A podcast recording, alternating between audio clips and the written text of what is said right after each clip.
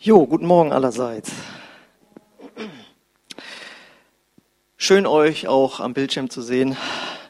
Nein, aber ich habe gerade letzte Woche mit jemandem gesprochen, der im Sterben liegt und wo seine Frau sagte, und wir gucken eure Gottesdienste. So gut zu wissen, dass wir so viele Menschen auch online erreichen können und aber schön, dass du auch hier äh, dabei bist und dabei sein kannst. Und ich möchte die heutige Predigt mit einer kleinen Geschichte äh, beginnen, die ist äh, nicht so passiert, ist eine ausgedachte Geschichte, auch nicht von mir, die habe ich neulich gehört, aber die leitet unser Thema heute ganz gut ein. Und zwar handelt sie davon, dass es mal einen älteren, alten, also einen Zimmermann gab, der von seinem Chef immer wieder gefragt wurde, ob er doch noch verlängert, weil er so gute Arbeit macht. Und irgendwann hat er gesagt, aber jetzt ist Schluss, also ich möchte jetzt doch dann in Rente gehen. Und dann sagt der Chef, okay, bitte, dann bau mir noch ein Haus. Okay. Und dann baut er. Und weil er aber so kurz vor der Rente ist, hat er eigentlich nicht mehr so viel Lust. Und dann habe ich mein ganzes Leben so gebuckelt, nun kann ich auch mal ein bisschen das laufen lassen irgendwie. Hat nicht so gute Materialien verwendet, hat nicht so genau gearbeitet, wie er das sonst immer gemacht hat. Dann ist der Haus, das Haus fertig und dann kommt der Chef an und sagte, und das ist mein Abschiedsgeschenk an dich, hier ist der Schlüssel, dir gehört dieses Haus. Und da wusste er auf einmal, dass er in den letzten Monaten eine ganz gewaltig falsche Entscheidung getroffen hat, denn jetzt muss er in einem Haus leben, das mit minderer Qualität gebaut worden ist. Und dazu gibt es einen passenden Satz, wenn wir das jetzt mal auf das Haus unseres Lebens übertragen. Die Qualität deiner Entscheidung beeinflusst die Qualität deines Lebens. Oder wie es in der Bibel heißt, der Mensch erntet, was er sät. Und jetzt ist doch so, glaube ich, wir möchten alle ein Leben leben, in einem Lebenshaus leben mit guter Qualität. Und da haben wir jetzt gelernt, dafür müssen wir gute Entscheidungen treffen. Göttliche Entscheidungen. Deswegen heißt die Predigt heute auch göttliche Entscheidungen. Und da habe ich einen Predigtext mitgebracht, den ihr hoffentlich alle kennt. Das ist im Alten Testament aus dem Psalm, Psalm 32, Vers 8. Und da lesen wir, da sagt Gott, ich will dich unterweisen und dich lehren den Weg, den du gehen sollst. Ich will dir raten, mein Auge ist über dir. Mal mal kleine Testfrage hier. Wer ist hier schon so alt, dass er noch die Zeit kennt, wo man, wenn man in der, in der äh, Stadt irgendwie eine bestimmte Straße suchte oder mit dem Auto unterwegs war, dass man dann jemanden eventuell fragen musste, weil man, weil es noch kein Google Maps gab und man das nicht so, es sind doch noch einige, die sich an diese Zeit erinnern können, für die Jüngeren alle. Das war tatsächlich so, man musste einen wildfremden Menschen ansprechen. Ja, können Sie mir sagen, wo es da und dahin geht? Oder man musste mit dem Auto anhalten, sagen Sie mal, können Sie mir mal sagen und so. Das waren noch Zeiten. Und wenn die Leute dann sich auskannten natürlich und nett waren, haben sie es einem erklärt. Und manchmal hast du so nette Leute getroffen, die haben gesagt, wissen Sie was, ich komme gleich mit und zeige Ihnen mal, wo Sie dahin müssen. Und daran musste ich denken, als ich diesen äh, Vers gelesen habe. Hier haben wir nämlich ein geniales Versprechen von Gott. Er will dir den Weg zeigen, den du gehen sollst, um dieses qualitativ göttlich gute Leben zu führen. Und den will er dir nicht nur erklären, am Anfang deines Lebens und geh mal da ungefähr hin, sondern er geht sogar mit dir und zeigt dir den Weg. Denn es heißt ja, ja, mein Auge ist über dir, also ich bin bei dir und leite dich. Luther übersetzt das sogar, ich will dich leiten mit meinen Augen. Ja? Also so nett ist Gott eigentlich. Und das ist ungemein beruhigend. Jemand Größeres, der dich liebt, hat etwas Gutes für dich vorbereitet. Weißt du, so wie deine Eltern früher haben sich den besten Kindergarten ausgesucht, Schule, Musikschule, was sie alles sich für dich ausgedacht haben. Ja, irgendwann durftest du dann selbst mitreden, aber sie haben sich in den ersten Jahren wirklich gute Sachen für dich ausgedacht, die Dinge vorbereitet, dir gezeigt, wie du da reinkommst. Und Gott will dich beschenken in diesem Leben. Er will dich aber auch gebrauchen in dieser Welt. Und am Ende sollst du mit ihm äh, im Himmel die Ewigkeit verbringen. Hört sich super an, ne? beschenkt werden, gebraucht werden und am Ende ins Himmelreich eingehen. Jetzt wissen wir aber, ihr kennt den Satz, das Leben ist kein Ponyhof. Man könnte eigentlich sagen, auf diesem Weg, den wir da mit Gott gehen, den er uns zeigen möchte, da gibt's doch ziemlich viele ähm, Herausforderungen und Hindernisse, weil wir leben nun mal in einer gefallenen Schöpfung. Also mit all den Herausforderungen, äh, was es gibt. Und da habe ich mal ein Foto mitgebracht, was ihr seht jetzt. Das ist ein Hindernislauf. Da sind die alle auf dem Weg, irgendwo müssen sie hin. Und ist unser Leben nicht auch manchmal so? Manchmal ist es so grüne Wiesen und man möchte da im Sonnenstrahl da rüber tanzen. Also ich jetzt nicht, aber ich, man könnte da längs gehen. Und äh, die Vorstellung, naja, okay, war nicht vorbereitet. Ähm, aber manchmal ist die grüne Wiese dann auch vorbei und dann kann es auf einmal so aussehen. Auf der Arbeit, in der Schule oder überhaupt irgendwie im Leben. Da gleicht das Leben dann tatsächlich mehr einem Hindernislauf. Und es gibt viele Entscheidungen in diesem Leben zu treffen. Und nochmal, die Qualität deiner Entscheidung beeinflusst die Qualität deines Lebens. Und wir treffen jeden Tag viele Entscheidungen, die meisten übrigens unbewusst. Und das hat übrigens mit unseren Gewohnheiten zu tun. Und die haben wiederum mit unseren Prägungen zu tun. Und wenn wir doch nur immer einen glasklaren Durchblick hätten, was die richtige Entscheidung ist, ne? diesen göttlichen Durchblick. Und das möchte ich euch mal kurz hier demonstrieren, welches Problem wir nämlich haben. Wenn das durchsichtige Wasser, das wäre jetzt so die Situation, der göttliche Durchblick, ja. Du siehst immer, was richtig ist, was zu tun ist. Aber wie ich jetzt schon gerade gesagt habe, ganz viele Entscheidungen laufen auch unterbewusst ab und haben mit unseren Gewohnheiten zu tun, das wiederum mit unseren Prägungen. Und wodurch sind wir in diesem Leben geprägt worden? Einmal natürlich die Erziehung der Eltern, die haben sich allergrößte Mühe gegeben, aber es gibt keine perfekten Eltern. Das ist einfach so.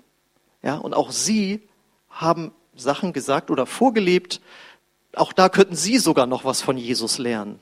Aber du hast es unbewusst mit angenommen. So, und dann ist der Durchblick schon nicht mehr so da. Dann kommst du in die Schule. Und wer glaubt, dass in der Schule nur die besten Sachen vermittelt werden, nur die absolute göttliche reine Wahrheit, der ehrt sich. Auch hier ist ein Einfluss in deinem Denken, in deinen Gefühlen dann da. So, dann natürlich nochmal sehr stark unsere Medien, die man sich ja jetzt von klein auf schon mit dem Smartphone reinziehen kann, was da an Fotos gezeigt wird, dass da so an News verbreitet wird. Naja, und dann hier, was haben wir noch? Gemüsebrühe. Das ist mal so unsere deutsche Kultur. Ich mag sehr viel unserer deutschen Kultur, aber auch wir können noch eine Menge lernen, auch von anderen Kulturen, wie auch immer. So, und so sind wir geprägt mit menschlichen Einflüssen, auch Zeitgeist genannt. Und jetzt willst du halt durch diese Suppe den klaren Durchblick haben. Es wird schwierig, kann ich mal so verraten. Jetzt ist die Frage, wie könnte man dieses Wasser wieder sauber bekommen? Mit einem Filter natürlich. Ich werde jetzt hier nicht noch eine Versuchsstation aufbauen und das durch einen Filter gießen, das müsst ihr euch jetzt denken. Ja, aber es ist tatsächlich möglich, so dreckiges Wasser und so funktioniert ja auch eine Wasseraufbereitungsanlage, das Wasser so gut zu filtern, dass es wieder sauber und klar ist und du einen super Durchblick hast. Und was bedeutet das jetzt für unser Thema mit den göttlichen Entscheidungen? Was für ein Filter könnte es da geben, dass das, dass das Denkwasser sozusagen sauber wird? Da haben wir natürlich zuerst Gottes Wort, die Bibel. Gottes Wort ist der Filter, durch den wir eigentlich mal alle unsere Gedanken, unsere Prägungen, unsere Gewohnheiten durchjagen sollten, weil das Wort Gottes zeigt erstmal grundsätzlich seinen Willen auf, wie wir Entscheidungen treffen sollten. Und da habe ich mal ein paar Beispiele mitgebracht, wo wir einerseits den Zeitgeist ausgesetzt sind und der sich auch in unsere Gedanken vielleicht schon eingeschlichen hat und äh, oder auch alles, was mit den Prägungen eben zu tun hat und was Gottes Wort sagt. Nehmen wir mal alles, was mit Sexualität zu tun hat. Wenn du da nur nach den Medien gehst und das, was in der Welt gelebt wird, dann wird es schwierig. Sexualität, sagt die Bibel, sagt Gottes Wort, gehört in die Ehe zwischen einem Mann und einer Frau. Vor 30 Jahren hätte man einfach gesagt, Sexualität gehört in die Ehe. Heute muss man sagen, ein Mann und eine Frau. Ja, das kommt hinzu. Das ist etwas, was das Denken verändert hat in unserer Gesellschaft. Aber Gott sagt, wenn du das so lebst, wie ich das für dich gedacht habe, dann ist das der beste, bestmögliche Schutz für deine Seele und auch für deinen Körper. Weil es geht hier nicht um moralisierende Aussagen, sondern Gott sagt, Sexualität ist ein Akt der Anbetung. Es drückt das Verhältnis aus, das ihr eigentlich untereinander habt, das ihr dann miteinander habt, sollte eigentlich das Verhältnis zwischen mir und euch ausdrücken. Wir hatten ja letztens, vorletztes Mal das Thema, ähm, dass wir eine intime Beziehung zu Gott haben können. Und Sexualität ist ein Abbild davon. Und wenn wir das in der Ehe haben, dann ist das Gottes bester Schutz und drückt das am besten aus. Dann, was wir ja auch äh, landläufig kennengelernt haben, ist der Lebensabschnittspartner. Ja, äh, weil man eben sagt, ja, wir waren 10, 20, 15 Jahre zusammen und dann war die Liebe nicht mehr da. Ja, aber die Bibel sagt, also es kann, gibt natürlich auch andere Gründe, ja, aber das ist ein ganz häufig genannter Grund.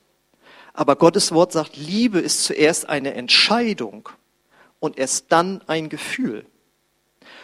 Und erfolgreiche Ehen basieren darauf, das gelernt zu haben. Unabhängig von den Gefühlen, die sollten natürlich nicht immer abwesend sein, aber auch wenn es da Durststrecken gibt, ist Liebe eben eine Entscheidung und nicht, okay, hier kommen wir zu einem Ende, mal sehen, wen Gott jetzt als nächstes für mich hat.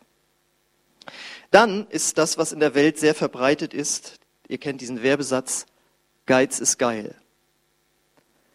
Und das Gegenteil davon sagt Gottes Wort. Großzügigkeit im Geben das ist, wenn man das so ausdrücken will, äh, geil. Und auch hier geht es nicht um was Moralisierendes, sondern großzügig zu sein, auch in finanziellen Dingen, macht frei. Und Großzügigkeit bildet Gottes Charakter ab und tut gleichzeitig noch Menschen in dieser Welt was Gutes. Ja, und wenn wir dann zuerst von dem, vom Geben äh, zuerst in die eigene Kirche geben, dann für die Mission und dann für die Armen äh, geben, dann tun wir mit unserem Gold, Geld richtig Gutes. Wir werden gleichzeitig freigesetzt und Gott kann uns wieder neu segnen mit den Dingen, die wir brauchen. Und das ist das Gegenteil von dem, äh, was die Welt lehrt. Wie oft habe ich das schon gehört, äh, dass Finanzbeamte zu Leuten aus Freikirchen gesagt haben, also ich verstehe jetzt hier diese hohe Summe nicht. bei den Spenden. Ja, ähm, ist nicht nachvollziehbar. Aber was ist jetzt das klare und rein und göttliche Denken und was ist das weltliche Denken? Weltliches Denken ist auch, dass wir ehrlich nach Bedarf sind. Gottes Wort sagt, sei immer ehrlich. Auch wenn es dir auf den ersten Blick Nachteile verschafft, ich werde dafür sorgen, dass deine Ehrlichkeit äh, einen Segen erlebt. Und auch hier geht es nicht um die Moral, wir sind die Besseren als die anderen, sondern ehrlich zu sein ist gut für deine Integrität. Das heißt, dass man sagt, das ist ein Mensch, der sagt das eine und er lebt das auch. Das passt zusammen. Ja, das ist ein Mensch, der etwas äh, Gutes ausstrahlt. Es ist gut für deine Integrität und es bildet Gottes Ehrlichkeit ab. Gott ist durch und durch wahrhaftig, er ist die Wahrheit und wir drücken das dadurch aus. Dann, was auch ganz normal ist, und das gibt es natürlich auch bei uns, bei mir, Rache, Rückzug und Ablehnung von anderen, wenn wir verletzt worden sind. Das ist erstmal eine menschlich verständliche Reaktion. Da sind wir als Kind schon, reagieren wir so. Aber Gottes Wort will unsere Gedanken klar machen und sagen, Vergebung macht frei und zeigt das Wesen von Gott. Denn Gott ist ein vergebender Gott. Jesus hat uns vergeben durch seinen Tod am Kreuz. Und das soll unsere Gedanken prägen, wenn wir dort Dinge erleben, die nicht gut sind. Das bedeutet, das waren jetzt nur mal so ein paar Beispiele, je mehr du Gottes Wort in dich aufnimmst, umso stärker wird der Filter für deine Gedanken, deine Prägung, deine Gefühle, deine Reaktionsweisen daraus. Und die Gegenprobe ist natürlich, je weniger wir Gottes Wort in uns haben, und da geht es nicht darum, dass man vor einem Jahr auch mal das gelesen hat, sondern das Wort Gottes immer wieder frisch in sich aufnehmen, je weniger das machen, zwangsläufig werden wir Kompromisse eingehen und wir werden weltlicher und fleischlicher. Ja? Äh, das passiert uns natürlich alle jeden, alles irgendwie jeden Tag, auch alle bei den aufgezählten Dingen bin ich auch nicht perfekt, das ist keine Frage, aber ich versuche, dass, dass der Filter Gottes meine Gedanken bestimmt und holt mich immer wieder auf den richtigen Weg zurück. Das heißt, hier geht es nicht um Perfektion, sondern es soll nur ausdrücken, wenn wir das Wort Gottes lesen, dann machen wir das nicht, weil wir das müssen oder so, sondern weil das unsere Gedanken reinigt und filtert und unsere Entscheidung beeinflusst. Denn wir haben ja gehört, die Qualität deiner Entscheidung beeinflusst die Qualität deines Lebens. Denk an das Lebenshaus mit dem Zimmermann. Ja, wenn wir da nachlassen, haben wir es erstmal gut. Aber am Ende leben wir in einem Lebenshaus, wo wir denken, das hätte besser sein können. Und deswegen fordert uns Gott auch hier und da heraus. Das mache ich jetzt auch mit einer Bibelstelle. Gott fordert uns deswegen auch zur Entscheidung heraus. Lesen mal den nächsten Vers in Offenbarung 3,16. Da sagt Gott, sagt Jesus zu Christen, ich weiß alles, was du tust und dass du weder heiß noch kalt bist. Ich wünsche, du wärest entweder das eine oder das andere. Triff eine Entscheidung. Ja? Und das kann für den einen oder anderen eine grundsätzliche Entscheidung sein, zu Jesus wieder zurückzukommen. Das kann sich aber auch einfach auf bestimmte Verhaltensweisen beziehen, die sich bei dir vielleicht eingeschlichen haben, wo du schon mal gemerkt hast, äh, das war nicht so gut oder ist nicht so gut, dass es immer wieder ist. Ähm, und nicht dort, wo du mit irgendwas zu kämpfen hast, wo du ganz klar benannt hast, da habe ich irgendwie ein Suchtproblem oder da, ich ein, da ist eine Angewohnheit, mit der ich ringe, sondern ich meine die Dinge, die sich so eingeschlichen haben, dieses Kompromissbereite und wo dir andere das vielleicht auch schon mal gesagt haben und wo du merkst, früher habe ich mal mehr gebrannt für Gott und auch seine Wahrheiten und jetzt ist es anders geworden.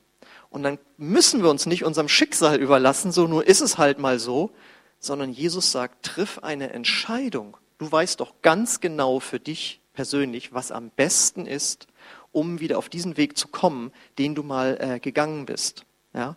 Jesus sagt, wir sollen zur ersten Liebe immer wieder zurückkehren und erinnere dich einfach mal dran, wann war die Zeit, wo du am meisten gebrannt hast für Jesus. Wenn du sagst, die ist jetzt, Halleluja. Ja, aber ich habe das schon erlebt, wo ich dachte, also früher habe ich da aber anders reagiert oder ich habe mir mehr Zeit genommen oder ich habe mich mehr an den Dingen Gottes gefreut. Und dann merke ich, ich muss gucken, wo bin ich da in Verhaltensweisen abgerutscht, wo ich wieder zurückgehen sollte. Und deswegen, so ein Vers muss uns nicht unter Druck setzen oder uns Angst machen, sondern das ist einfach Gottes Güte. Denn daraus resultiert ein qualitativ göttlicher Lebensstil und wir alle kommen mal irgendwie vom Weg ab und werden von Gott durch eine Entscheidung herausgefordert, da wieder zurückzukehren.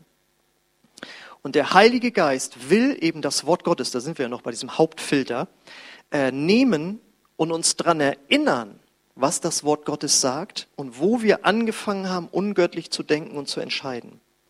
Und der Heilige Geist ist hier auch der Schlüssel der Heilgeist ist ja Gott in uns und der möchte uns helfen, wie wir Fragen unseres Lebens göttlich beantworten können, wie wir göttliche Entscheidungen äh, treffen können. Und dann gibt es ja manche Sachen, die stehen eben nicht ausdrücklich äh, in der Bibel drin. Zum Beispiel, wen soll ich heiraten? Wie viel soll ich geben? Wo soll ich mich einbringen? Wo ist etwas Neues genau dran für mich? Und die Antwort ist, Gott möchte dich auch da leiten, und zwar durch seine Gedanken, seine Ideen, seine Wünsche, die er in deinen Geist, in dein Herz hineinlegt. Und je mehr du mit Gott in Kommunikation bist, also nicht nur sein Wort liest, sondern auch zu ihm sprichst, also betest, umso mehr erlebst du sein Reden und umso stärker werden diese Wünsche, diese Ideen, diese Gedanken auch in dir, in deinem Herzen, in deinem Kopf. Es ist einfach, wisst ihr, je öfter man mit jemandem telefoniert, umso schneller erkennt man seine Stimme am anderen Ende, auch wenn er seinen Namen nicht sofort sagt. Ist ein uralter Vergleich, der heute nicht mehr zieht, weil auf dem Handy sieht man ja über den Namen. Aber es gibt ja auch noch unterdrückte Nummern. Ne?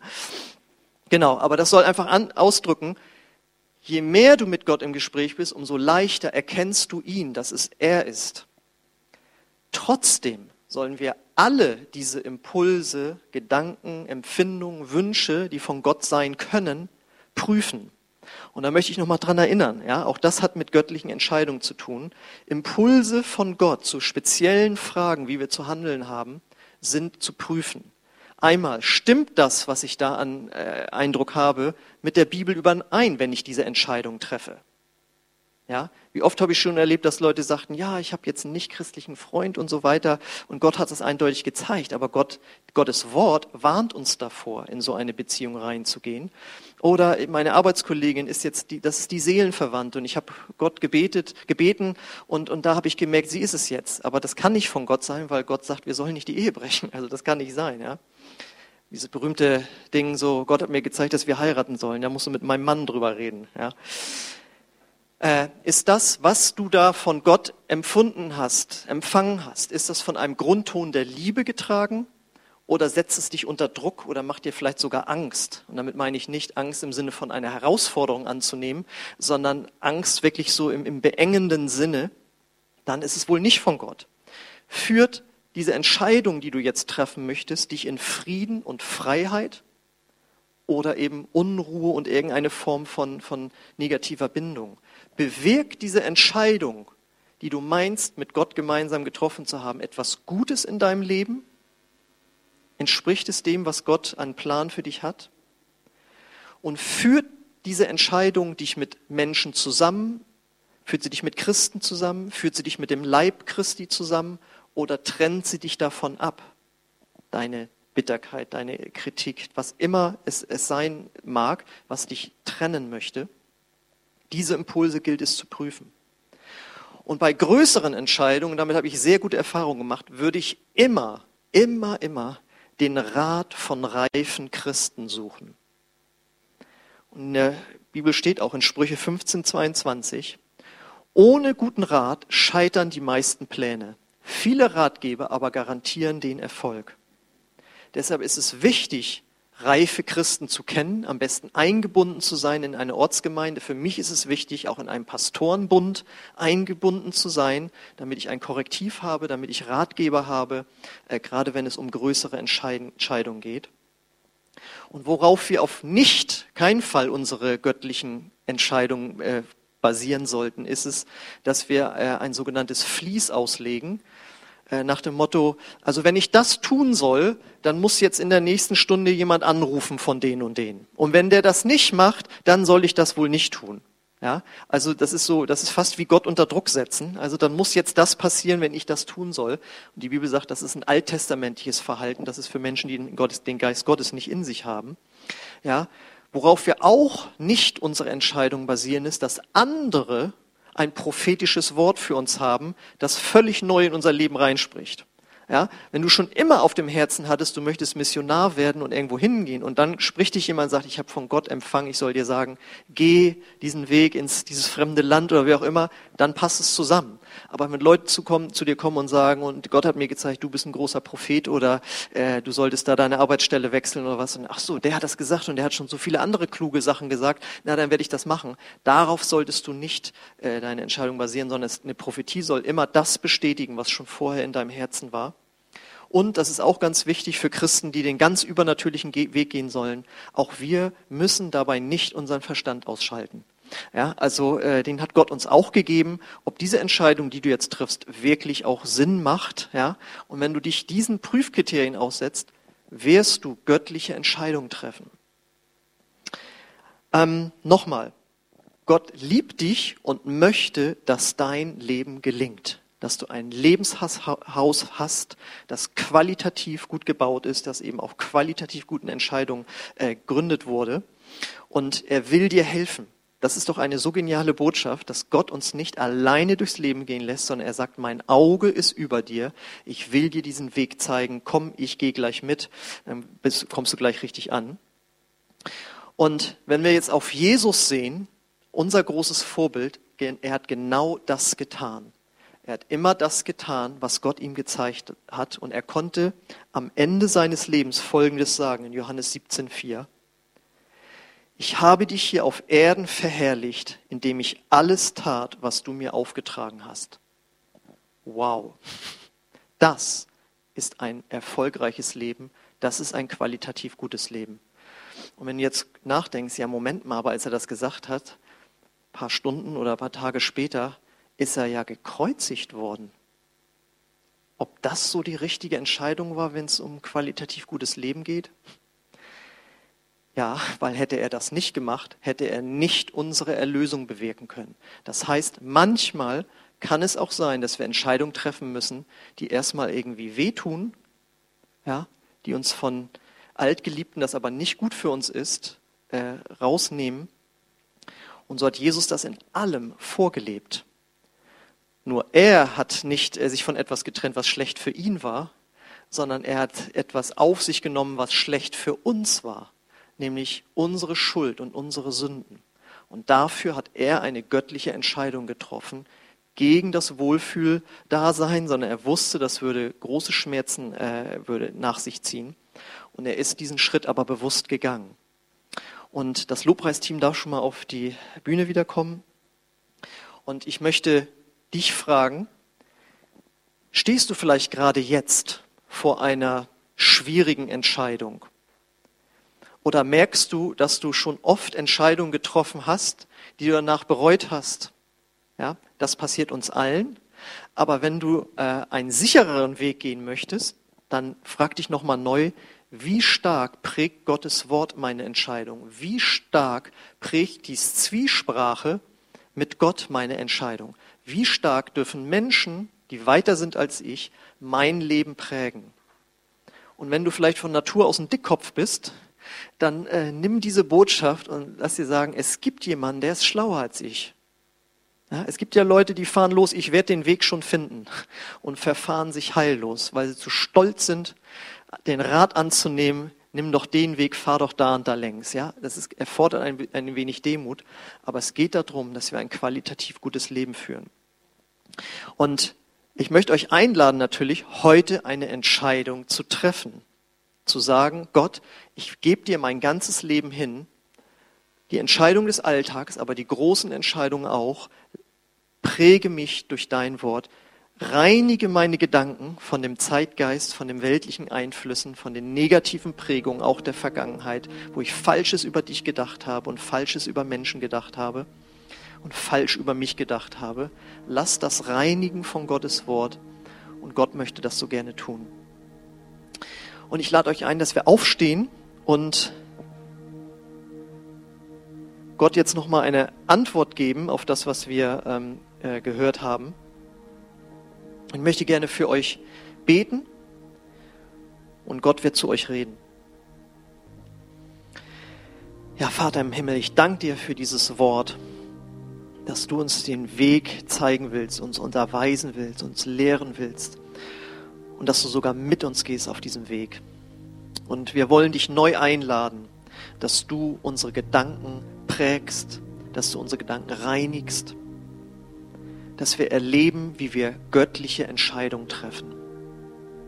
Und ich bete, dass du jedem, der hier ist, zeigst, wo sich Gedanken eingefunden äh, haben, eingeschlichen haben, die einen wegbringen von göttlichem Denken. Auch jeder, der zu Hause guckt, ich lade dich ein, empfange das jetzt, empfange in einer göttlichen Haltung Gottes Input in diese Richtung, Gottes Ermutigung seinen Wegen zu folgen.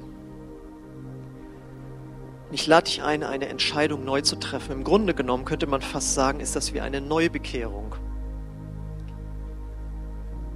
Martin Luther hat mal gesagt, wir sollen jeden Tag eigentlich umkehren zu Gott. Und heute können wir tatsächlich nochmal neu unser Leben geben. Da geht es hier bei den allermeisten nicht um das Heil, sondern es geht darum, ein Leben zu leben, das auf göttlicher Spur ist. Aber alle anderen, die jetzt hier sind oder eben auch zu Hause zugucken, dich möchte ich einladen, wenn du noch nicht Jesus dein Leben gegeben hast, dann geht es bei dir tatsächlich ums Heil. Und da möchte Gott dich jetzt auch herausfordern, eine göttliche Entscheidung zu treffen, nämlich Ja zu sagen zu Jesus, der für deine Sünden am Kreuz gestorben ist, der ganz bewusst die Leiden des Kreuzes auf sich genommen hat, weil er wusste, dass er dich dann von deiner Schuld, von deinen Sünden erlöst und dass du damit dann die Ewigkeit bei Gott verbringen kannst. Und wenn du dazu bereit bist, dann lade ich dich ein, jetzt ein Gebet mit uns zu sprechen, wo du erstmalig Jesus in dein Leben aufnimmst. Und alle anderen, die hier sind, beten das diesmal nicht aus Solidarität mit, sondern wir beten das so und sagen, Gott, ich gebe dir ganz neu alle meine Entscheidungen, denn ich möchte, qualitativ gute Entscheidungen treffen, damit ich ein qualitativ gutes Leben leben kann. Ich möchte göttliche Entscheidungen treffen.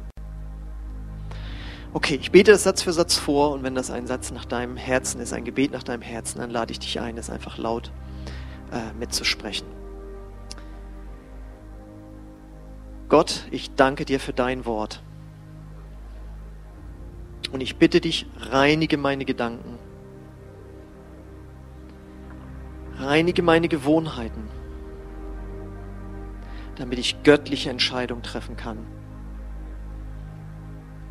Und ich entscheide mich heute, mich von deinem Wort prägen zu lassen. Ich will dir nachfolgen. Ich will deinen Willen tun. Jesus, komm du in mein Herz und vergib mir alle meine Schuld. Ich glaube an dich. Amen. Amen. Wenn du so eine Entscheidung das erste Mal getroffen hast, Jesus wirklich in dein Leben aufgenommen hast, dann äh, lade ich dich ein, dass du dich gerne bei uns melden kannst, hier nach dem Gottesdienst oder zu Hause, indem du uns eine E-Mail schreibst. Äh, wir anderen alle, die lediglich unser Commitment zu Jesus erneuert haben, lade ich ein, dass wir Jesus jetzt einfach nochmal die Ehre geben und ihm danken dafür, für was er für uns getan hat. Und dann äh, denke ich, ist das ein gelungener Abschluss für das, was er uns tun möchte.